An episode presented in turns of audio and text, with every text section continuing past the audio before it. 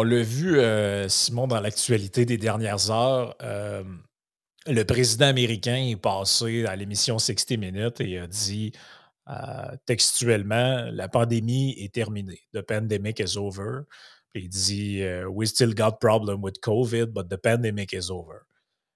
Et là, euh, un gros silence hein, là-dessus dans les, euh, dans les euh, médias québécois qui, eux, on dirait qu'ils n'attendent que ça, qu'il y ait trois cas de COVID quelque part pour demander à ce qu'on ferme les écoles. Puis, on dirait qu'ils qu'ils en décrochent pas, à tel point que tu m'as envoyé de quoi, j'ai trouvé ça quand même assez comique. Je pense que c'est quelqu'un que tu connais qui est en librairie. Et puis, qu'est-ce qu'on voit pas sur l'éta- sur l'é- l'étagère de la librairie? Ce livre-là de la docteure Tremblay, Cécile Tremblay, prêt pour une prochaine pandémie? Point d'interrogation. Des éditions La Presse, évidemment. Ce que la COVID-19 nous a enseigné. En fait, on dirait quasiment qu'ils ont hâte. hein. Ils ont assez hâte d'une nouvelle pandémie. On va-tu être bon de mettre des masques? Puis, euh, je, je- on sent qu'il y a comme un effondrement du narratif euh, confiniste ou confineur. Euh, on le voit d'ailleurs euh, sur les, différents confineurs dont on a déjà parlé quand on, examine leurs réseaux sociaux. Ils ont essayé de shifter maintenant sur le, monkeypox. Ça n'a pas duré très, très longtemps. Mais quand même, il y en a à un moment donné qui, qui appelaient quasiment à la vaccination obligatoire de toute la population. Ben, pas quasiment, en fait, il y en a qui l'ont fait là, euh, pour la, la, variole du singe. Là, là, avec cette déclaration-là de Biden, plus celle du monsieur de l'OMS qui a dit, euh, lui, il n'a pas dit c'est fini, mais il dit euh, c'est la fin est à portée de main. Oui. Bon, là, après, c'est un peu ce que je disais avec Yann, c'est un peu une histoire de sémantique. Après, là, qu'est-ce qui fait que tu passes un stade euh, pandémique à endémique? Là, euh, selon leur définition, je ne sais pas trop exactement comment ça fonctionne, là, mais euh, je pense qu'eux, ils s'en tiennent au- peut-être aux définitions euh, traditionnelles.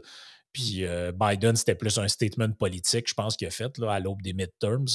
Mais euh, ça t'a inspiré un texte, ça, que tu as écrit. Je, je mets la. Comme je le rappelle tout le temps aux, euh, gens, pour accéder au, euh, au texte de Simon, vous pouvez y avoir accès comme ça apparaît à l'écran sur patreon.com slash Sénéchal, donc le Patreon où il y a tous les autres podcasts, les parties bonus des podcasts. Et sur le Facebook de Yann, vous allez dans la section euh, devenir contributeur et vous allez avoir accès au texte euh, également. Fait que ça t'a inspiré un petit texte que tu as appelé Les grands perdants de la COVID, les confineurs. Euh, ben tiens, je te, je te, je te lance là-dessus. Ouais. Euh, qu'est-ce, qui, qu'est-ce qui te fait dire que ces gens, on le voit, là, c'est une question un peu rhétorique que je te pose, là, mais euh, qu'est-ce qui te fait dire que ces gens-là sont euh, les, grands confin- les grands perdants? Parce qu'en réalité, euh, il reste quoi? Il reste juste la Chine qui est encore dans sa logique confineuse et euh, zéro COVID. Là. Oui, exact. Puis la Chine, il faut comprendre que ça aussi, c'est un, c'est un statement politique. C'est quand tu es dans un gouvernement autoritaire comme le gouvernement chinois, on s'entend tous que la Chine, c'est pas une démocratie, évidemment. Ben, admettre tes erreurs dans un régime comme ça, dire que la stratégie COVID-0, ça fonctionne pas, ça peut être assez périlleux pour, le, pour Xi Jinping, en fait. Je crois d'ailleurs son vote au Parti Il y a comme un vote au Parti communiste chinois qui s'en vient cet automne à savoir s'ils peuvent prolonger la durée de son mandat présidentiel, parce que techniquement, il pourrait comme il serait sur le bord de, de, de laisser sa place à quelqu'un d'autre. Fait que c'est sûr qu'à ce stade-ci, tu sais, dire qu'ils se sont trompés, Surtout que, bon, je ne suis pas expert en ces questions, là, mais j'ai suivi certaines personnes qui le sont, qui disent, ben là, c'est son, son leadership, puis il y a quand même de la. C'est pas tout le monde qui est d'accord à ce qu'il puisse faire un peu comme Vladimir Poutine a fait en Russie, puis s'arranger pour pouvoir se faire réélire ou rester en place tout le temps. Ben, ouais. fait que, tu sais, c'est ça, c'est comme, à part la Chine, parce que, tu sais, c'est la fuite. En fait, la Chine, c'est ça, c'est que c'est la fuite en avant, finalement. C'est qu'ils peuvent pas, du moins ce stade-ci, tant que Xi Jinping, son cas n'est pas réglé, ils peuvent pas admettre leur erreur. Fait que c'est la fuite par en avant aux grandes dames de, la population chinoise. On a tous vu des scènes d'horreur des derniers mois. Euh, c'est des gens qui sont embarrés dans les maisons, qui sont embarrés dans leur quartier, qui n'arrivent pas à avoir de la nourriture et tout, et tout, et tout. Bon, évidemment, on s'est pas rendu jusque-là ici, bien entendu, puis on s'entend tous que c'est pour le mieux. Mais le fait est que, tu sais, dans les deux dernières années, moi, je fais partie de ceux qui, assez tôt pendant la pandémie, puis je me, me considère pas plus brillant qu'un autre, en fait, c'est que moi, assez tôt dans la pandémie, j'avais lu la fameuse étude de Neil Ferguson qui, avait, convaincu Boris Johnson et Trump de changer de position face à la COVID. Puis lui, dans la, vision du monde de Neil Ferguson à l'époque, le même monsieur qui n'a pas respecté les règles COVID d'ailleurs, c'est-à-dire à peu près un mois et demi ou deux après qu'il a publié son étude en 2020, il s'est fait pogner euh, à voir sa maîtresse alors que lui était en période d'isolement COVID parce qu'il avait testé positif. Mais bon, bref, évidemment, faites ce que je dis, pas ce que je fais. Mais lui, c'est que sa vision du monde, c'était beaucoup ben là, comment qu'on va vivre les deux prochaines années? On va avoir deux mois de lockdown, peut-être un mois de liberté, deux mois de lockdown, un mois de liberté, et ainsi de suite. Finalement, un genre d'entre deux vagues. Fait que là, tu sais, moi, assez tôt, j'avais vu que, tu sais, au début, il y avait beaucoup de choses qu'on ne connaissait pas sur le virus, sur sa virulence, comment se protéger. Il n'y avait pas encore de vaccin, traitement et tout.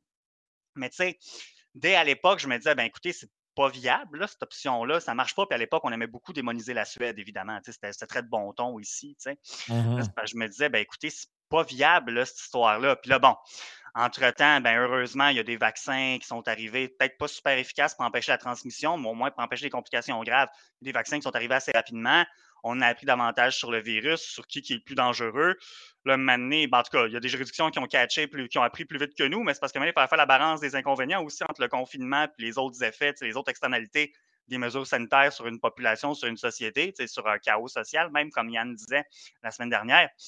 Mais là, c'est ça, c'est que tu sais, pendant ce temps-là, quelqu'un qui tenait un discours comme le mien ou comme le vôtre, celui de le, tien, celui d'Yann ou beaucoup d'autres, des gens qui nient pas l'existence du virus, qui ne pensent pas que c'est une patente de 5G ou quoi que ce soit, mais qui disent écoutez, le modèle des confinements, ça ne marche pas. Si ça marchait le COVID-0, je pense que je pense qu'on le saurait. je veux pour reprendre l'expression populaire de GND de la semaine dernière dans un autre contexte, je veux dire, écoutez, manifestement, le confinement, ça ne fonctionne pas, c'est pas viable. Alors là, mais tu sais, pendant un bout de dire ça, tu te faisais brasser, puis moindrement que tu manifestais ton désir de revenir à une vie plus normale, ben là, on taxait, on taxait de touriste liberté, tu sais, on tournait la liberté en dérision, toutes sortes de choses comme ça. Mais là, manifestement, surtout depuis l'arrivée des vaccins et des traitements, je veux dire, la COVID est là pour rester. Malheureusement, comme d'autres virus respiratoires, notamment l'influenza, il va y avoir des gens très malades qui vont l'attraper, qui vont en décéder. C'est pas le fun. Est-ce que c'est souhaitable? Peut-être pas, mais est-ce que c'est évitable? Probablement pas non plus. C'est-à-dire que la vie est un risque. Bref, tu sais. Alors là, face à ce constat-là, qu'on a des vaccins, des traitements efficaces, que beaucoup de juridictions ont repris une vie normale depuis le mois de mars dernier. Puis bon, il y a eu des vagues de COVID, mais malgré ça, certains confineurs disent oui, tu as peut-être eu des gens qui ont eu besoin de s'isoler au travail, puis éventuellement aussi, comme d'autres juridictions, il va falloir remettre en doute les règles d'isolement quand, quand, quand tu testes positif à la COVID, surtout quand tu as peu de symptômes. Mais ultimement, c'est que je veux dire, on arrive à peu près après deux ans, mettons, ça fait deux ans et demi qu'on est là-dedans dans la pandémie. Puis je comprends que dès le mois de mars ou avril 2020, on ne pouvait pas dire ben non, on fait comme si la COVID n'existait pas. évidemment, on revient à une situation à peu près normale. Ce mmh C'était pas à propos. Mais depuis tout ce temps-là, où est-ce qu'on est maintenant? Là, il faut le dire. Il faut dire, ben, c'est parce qu'entre deux visions du monde qui s'approchent, qui s'affrontent, c'est-à-dire la vision, un peu comme Yann parlait, je crois, dans votre Yann et Frank jeudi dernier. Tu as des gens qui sont nos confineurs, qui ont une vision très centralisatrice avec un État encadrant qui mise beaucoup sur la coercition pour euh, adopter les comportements. Tu, tu parlais de la règle du 80-20, on pourra peut-être y mmh revenir. Entre cette vision-là, puis la vision de dire, ben écoutez, non, il faut faire confiance, les gens sont doués de raison. Tu en auras toujours des idiots, mais c'est comme n'importe quoi. Je veux dire, on ne s'empêchera pas de sortir à cause de ça. Puis c'est à chacun aussi de mesurer son risque. Alors, entre cette vision-là très lourde, très, très écrasante, très coercitive, et une vision davantage plus proche de la nôtre qui est de dire ben, davantage de liberté, euh, de liberté de choix, de libre conscience, une fois que les informations sont rendues disponibles, puis oui, on peut combattre la désinformation, mais dire entre les deux options, de miser sur le jugement et sur la raison des gens, on voit c'est laquelle qui c'est laquelle qui l'emporte après tout ce temps-là, finalement. moi, je me dis, tu sais, effectivement, comme tu as mentionné, euh, dans nos médias québécois, il n'y a rien eu, en tout cas, à moins que ça m'ait échappé, mais depuis hier, je n'ai rien vu passer sur la sortie de Joe Biden. La, couverture, la, sortie de M. Euh, Tedros, le docteur de l'OMS, je veux... a, été, a été couvert. D'ailleurs, il y en a qui ont dit euh, ça a donné lieu à toutes sortes de, de, de, de dire que c'était, c'était imprudent. Quand là, tu vois tout d'un coup critiquer l'OMS, ça devient correct. C'est, ça qui est surprenant avec le discours de ces gens-là. Mais avant, que je commente là-dessus, moi, un des points qui me fait dire que euh, il y a peut-être peut-être un côté de l'histoire qui va être retenu comme, comme gagnant et l'autre comme perdant, un peu comme pour employer l'expression que tu, donnes. C'est que au départ, il y avait c'était disproportionné. Le camp des confineurs versus le camp libéral, si on peut dire, le camp des confineurs, c'était rempli. Et plus ça va, plus il y a des gens qui passent d'un pour s'en aller vers l'autre. Mais le mouvement inverse est quasiment inexistant. Il n'y a pas personne qui était euh, libéral au début, puis qui finalement, après trois, quatre vagues, s'est dit Ouais, sais-tu quoi, finalement, je pense qu'il faudrait tout qu'on s'enferme, puis qu'on euh, se mette des N95. J'en ai vu personne, des comme ça. Je ne dis pas que ça n'existe pas, mais j'en ai vu personne. À tel point que euh, Neil Ferguson lui-même, l'espèce de patron du confinement que, tu disais, je j'étais en train de lire un article qui recense ses propos dans le Imperial College of London. Donc, vous pouvez trouver ça le 15 juillet 2022.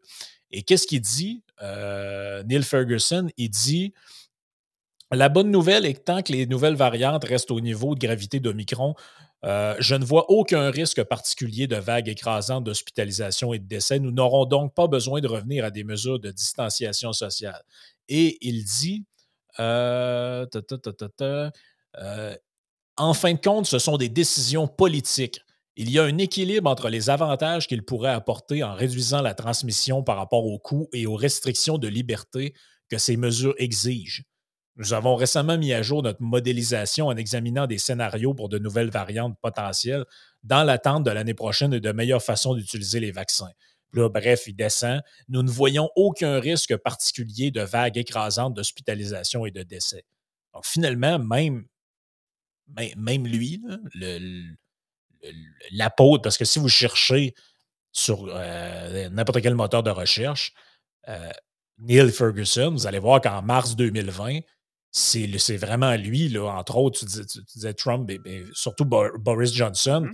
parce qu'au début, vous rappelez-vous que la, stratégie de l'Angleterre, c'est de laisser faire. On voit les premiers, on voit les premiers exemples des gens dans le métro, puis je me rappelle ici, le monde était là. Ils sont fous, les Anglais, sont malades. Qu'est-ce qui se passe? Et là, c'est finalement, ils ont cédé aux pressions de ces, de ces gens-là, que lui, Ferguson, disait qu'il allait avoir quoi? Genre 2 euh, millions de morts aux États-Unis en quelques semaines ou quelque chose comme ça. Et finalement, ben, ces prédictions-là se sont avérées, euh, se sont avérées plus ou moins fondées. Et, euh, et lui, dans le fond, aujourd'hui, si on regarde ce qu'il raconte, il a réaligné son discours et il ne parle plus du tout de confinement, ni même, même les gestes, ce qu'on appelle les gestes barrières. Euh, puis même, tu vois, ce que tu disais à un moment donné sur, euh, tu en avais parlé dans un podcast précédent sur euh, l'immunité collective, tout mmh ça, je, peux te le citer, on dirait qu'il dit exactement ce que tu nous avais dit.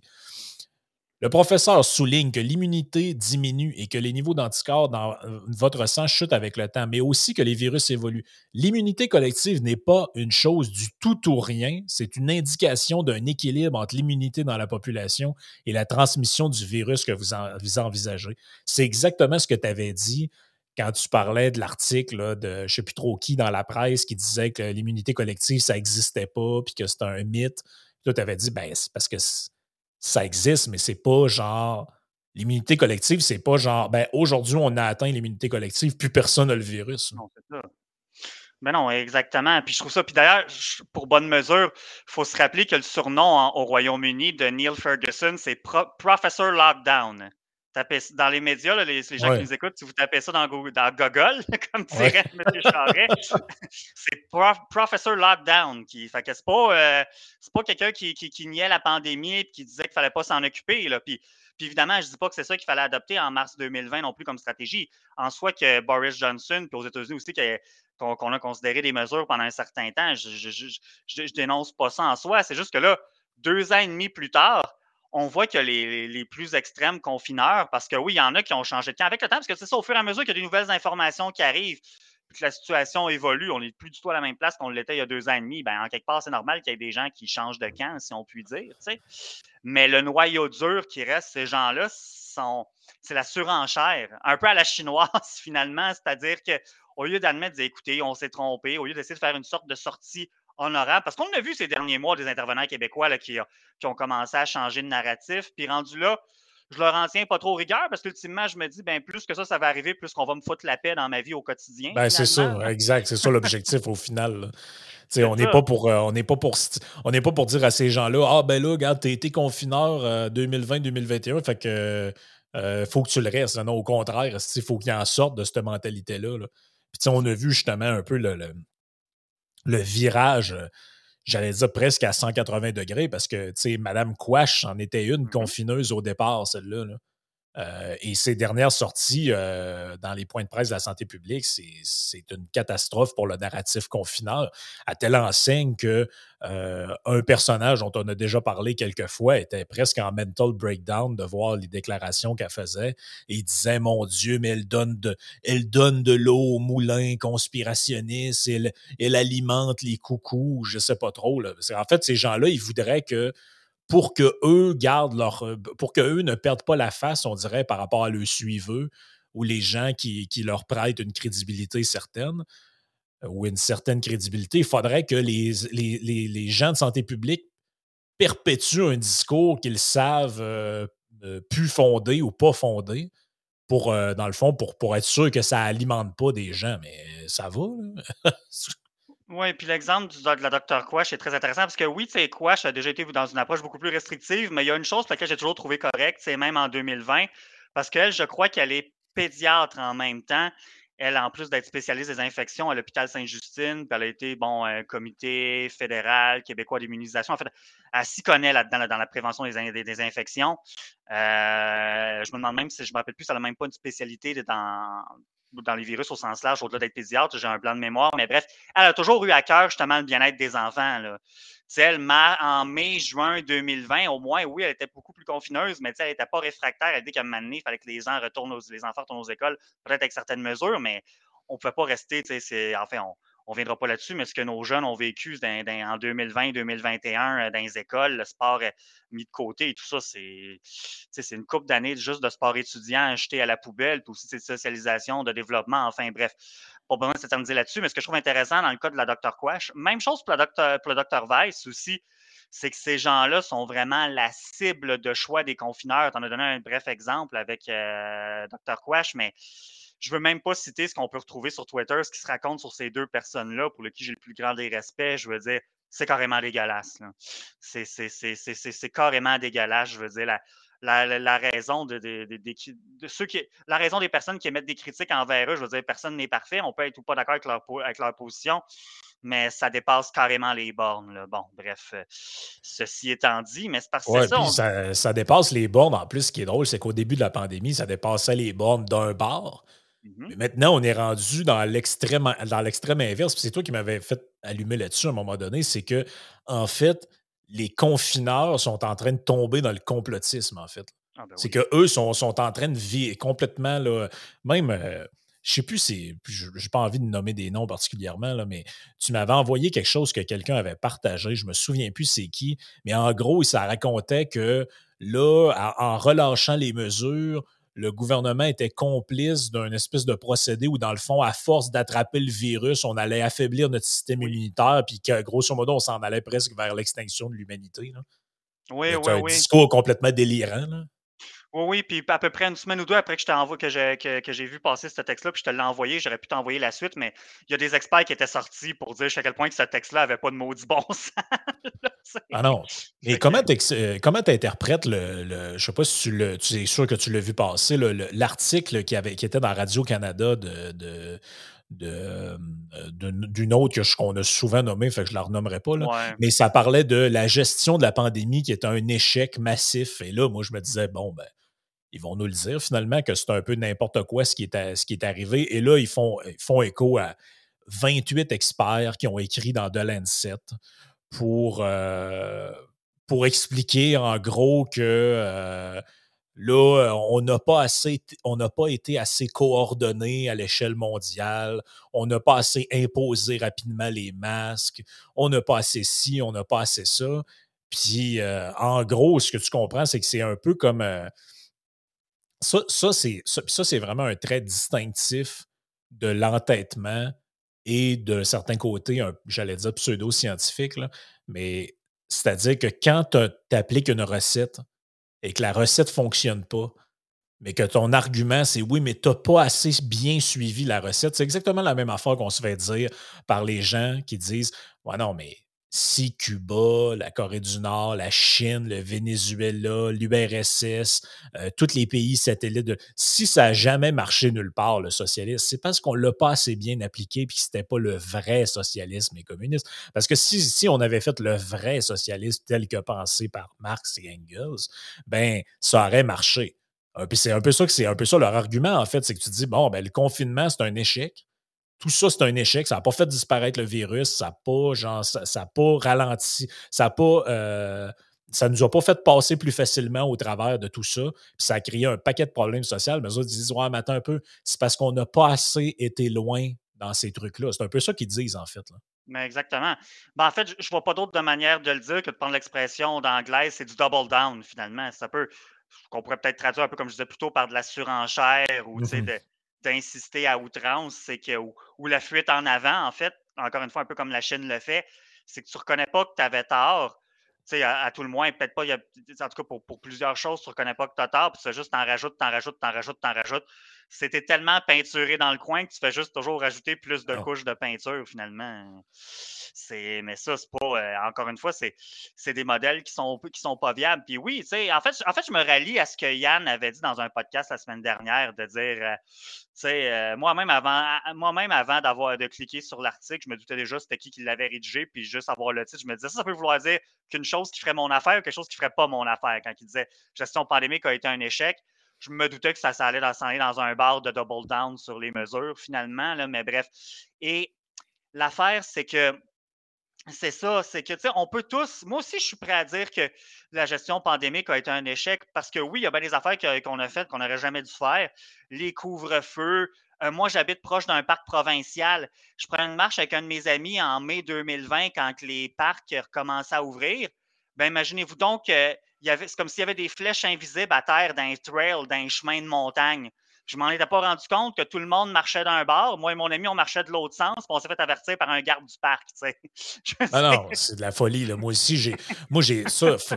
Quand on repense à ça, on se rend compte à quel point on a vécu une période. C'est de la maladie mentale en réalité, ce qui s'est passé. Là.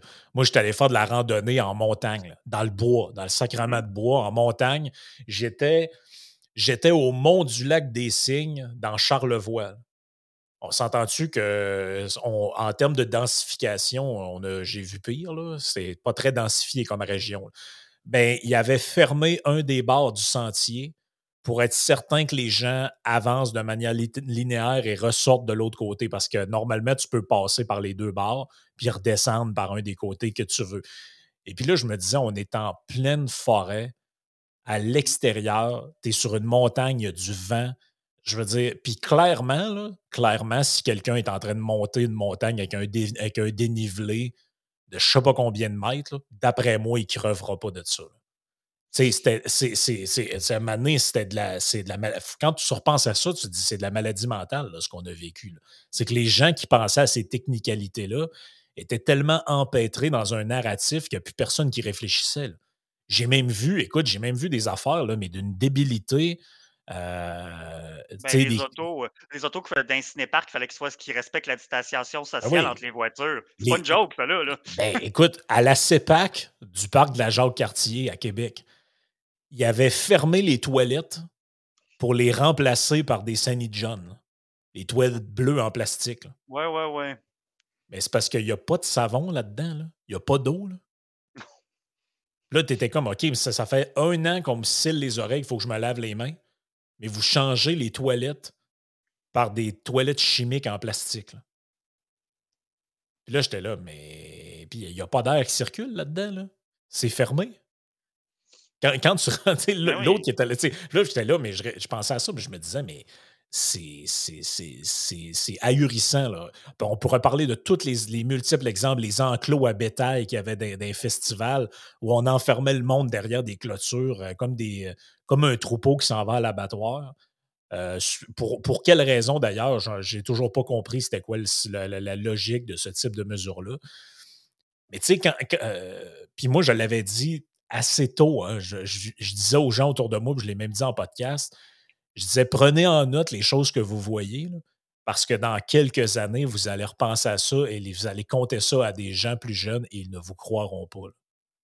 Les gens d'aujourd'hui qui ont vécu les deux dernières années, essayez de vous imaginer dans 30 ans ou dans 20 ans, raconter à vos enfants ou petits-enfants que en 2020, vous défaisiez vos boîtes de céréales avec des, des, euh, ciseaux, vous jetiez la boîte en carton parce qu'il y avait du virus sur la boîte.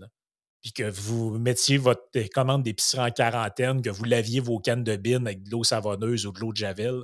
Écoute, c'est un délire, euh, c'est quasiment de la, psychopathie là, quand tu y penses. Ben oui, on, je ne suis, pas, euh, pas expert là-dedans, mais je pense que quand on a, c'est une forme de délire collectif en quelque sorte qu'on a subi parce qu'au-delà de la pandémie du virus qui est réel, le virus existe, il y a des gens qui en sont morts, des gens qui sont plus à risque, qui étaient plus à risque en 2020 qu'en 2022 pour toutes sortes de raisons qu'on connaît. Mais je veux dire, au-delà de ça, il y a eu une sorte de pandémie de peur aussi, c'est-à-dire qu'à partir du moment qu'il y a eu des gouvernements Bon, la Chine, on était habitué à ce que des fois, ils fassent en, Asie, qu'ils fassent des mesures un peu bizarres parce qu'il y avait toutes sortes de virus, grippe aviaire, c'est ça qui circulait. Ça, mm-hmm. ça ne nous avait pas trop inquiété. Mais quand ça a commencé à tomber en lockdown en Italie puis tout ça, ben, c'était une question de temps avant que ça se rende jusqu'à nous, que, ça, s'embrase finalement. Puis tu sais, je peux le comprendre. moi, pour, pour ce qui est de la première vague, il y a beaucoup de choses que je suis prêt à passer l'éponge. Peut-être pas la gestion caquis à l'égard des CHSLD, cependant, mais même les, délires un peu, ce qui était un peu du délire qu'on trouve bien comique aujourd'hui, des choses que je, suis capable de, de passer l'éponge. Mais par exemple, pour les vagues subséquentes, qu'il y a des confineurs qui n'ont jamais corrigé leur discours, encore aujourd'hui, sont de moins en moins nombreux, mais tout de même, tu dis, c'est ça. Tu sais, quand, puis aussi, quand on parle justement des, euh, quand on parle justement des échecs, euh, des échecs dans la gestion de la pandémie, ben, au-delà des choses un petit peu comiques dont on vient de parler, c'est-à-dire, a encore des choses qui ne sont pas réglées aujourd'hui pour lesquelles je serais tout à fait d'accord, genre la ventilation dans les écoles. Je veux dire, le go, là, quand il envoie des chèques de 500 pièces à tout le monde, ça a coûté 3,2 milliards euh, au mois de mars, je pense, mars-avril au printemps. Puis là, il va en envoyer un autre de 500 pièces après l'élection. Ça va coûter possiblement la même affaire. Il y aurait peut-être un autre 4 à 600 pièces parce qu'il ne veut pas dire 500. Un autre 4 à 600 pièces qui s'en viendra à un moment donné. Je veux dire, rendu là, quand même, ça coûterait, j'en ai aucune idée combien ça coûterait ventiler les écoles. Quand même, ça coûterait 500 millions rendu là. Je veux dire qu'il le fasse. Puis ça, puis ça c'est pas juste pour la COVID, parce que nos écoles, on a déjà parlé, nos infrastructures sont un petit peu en ruine, sont scrap, il y a des écoles malpropres au-delà de la COVID pour les autres virus, mais aussi pour respirer de l'air frais, puis pas de la, poussière, puis de la saleté, puis tout ça. Je veux dire, moi, on paye beaucoup de taxes et impôts, mais je serais pas gêné, moi, qu'on dise qu'on en prend une partie pour refaire nos écoles. mais ça, je trouve que ça aurait été le fun qu'ils disent ça aussi. Peut-être que dans le rapport, j'ai pas lu le, le rapport, je, l'ai consulté, mais je ne m'en rappelle pas par cœur, le rapport qui est signé dans l'article de Radio-Canada. Mais je trouve que je trouve que la teneur de leur message, c'est d'abord dire, un peu comme Yann avait soulevé la semaine dernière, on n'a pas été assez centralisé, on n'a pas été assez coordonné entre les pays. Il aurait comme fallu une sorte de gouvernance mondiale de la COVID, alors qu'au contraire, puis les confineurs n'aiment pas ça quand on fait des comparaisons, mais au contraire, ce qu'il faut voir un peu, c'était voir pour faire mieux la prochaine fois, dans l'éventualité d'une prochaine pandémie, c'est de voir un peu qui a mieux performé que d'autres, quel ben modèle marche plus que d'autres. Puis si le Québec fait A, puis qu'une autre juridiction fait B, puis que les résultats sont à peu près les mêmes, c'était le cas entre la Suède puis la. Je sais, les confineurs ne seraient pas d'accord avec moi. J'avais écrit ça dans ma plainte à l'Ombudsman de Radio-Canada. Euh, puis je n'étais pas d'accord avec ce qu'on m'avait répondu. Là, mais parce qu'au final, la différence de le résultat entre celui de la Suède puis du Québec, les résultats au final, puis oui, c'est des vies, mais dans le, grand scheme of things, on met toutes les choses en perspective, puis c'est ça qu'on doit faire. Puis c'est pas froid, c'est humain de faire ça. Il faut tenir compte de toutes les externalités. Ben, au final, on a un bilan pas mal similaire, parce que autres aussi, ils l'ont reconnu dans leur première vague, ils ont, mal géré la gestion des résidences pour aînés. ça, ils l'ont dit assez vite. Contrairement à nous, ça a forcé un peu plus avant qu'on l'admette. Mais tu sais, tu arrives au final, puis on peut comparer le Québec avec d'autres juridictions. J'ai fait exprès de prendre la Suède parce que je sais que ça en énerve certains. Mais je veux dire, au final, qui a fait mieux que nous, qui a fait pareil que nous, puis c'était quoi le coût-opportunité des mesures? Mais ça fait que non, moi, c'est ça. Fait que je reviens un peu à ça, de dire pourquoi je suis d'avis que certains confineurs ont perdu. Je ne peux pas garantir que celui qui s'interroge sur l'appellation du fromage dans Poutine, il ne fera pas d'autres niaiseries après le 3 octobre. Personne ne peut garantir ça. Mais d'un point de vue choc des idées, peu importe ce que le politique décidera de faire. Puis là, je suis heureux que justement de plus en plus de juridictions disent non, non, on ne retourne plus là. Parce que justement, ça va être, plus que ça, ça arrive, plus que ça va être difficile au Québec de revenir avec ça après l'élection du 3 octobre prochain. Je me rappelle, on s'était écrit, toi et moi, c'était en privé, puis j'avais dit bon, ben, si au mois de juillet, il y avait une grosse vague de cas de COVID, puis je me disais, ben, si la France ne remet pas de mesures, on va être correct. La France l'a pas refait. Fait que je me dis, bon, c'est ça, c'est un effet d'entraînement inverse, dans le fond, sur lequel il faut miser. Mais je me dis, c'est ça, c'est que peu importe ce que le politique fera à l'avenir, puis peu importe combien de temps qu'ils resteront euh, dans leur tranchée, les confineurs, je veux dire, leur modèle de tout à la COVID est un échec. Peu importe ce qui arrivera à partir de maintenant.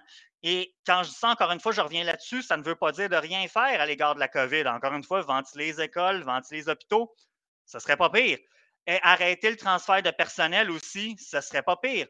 Moi, je me rappelle, Dominique Moret avait sorti ça. J'avais vu les photos en septembre-octobre 2020 dans la région de Québec. C'était quoi c'est quoi l'hôtel désaffecté dans le Vieux-Québec qui a été transformé en centre de débordement parce qu'il y avait trop de patients COVID à l'hôpital? C'était-tu l'ancien Delta? En tout cas, un des hôtels. c'est le Concorde, je pense. Ah, le Concorde. Ben, il avait séparé la zone, euh, la zone froide de la zone chaude par un morceau de terre à terre. Bon. Oh oui, oh oui. Ah, ça, c'est des choses en situation pandémique ou pas, il ne faut plus en voir des situations comme ça. Encore une fois, je nie pas l'existence du virus. Je dis pas. Ben, en fait, au contraire, moi, je prends cette posture-là parce que je me dis on a des vaccins, on a des traitements, puis oui, on peut faire mieux.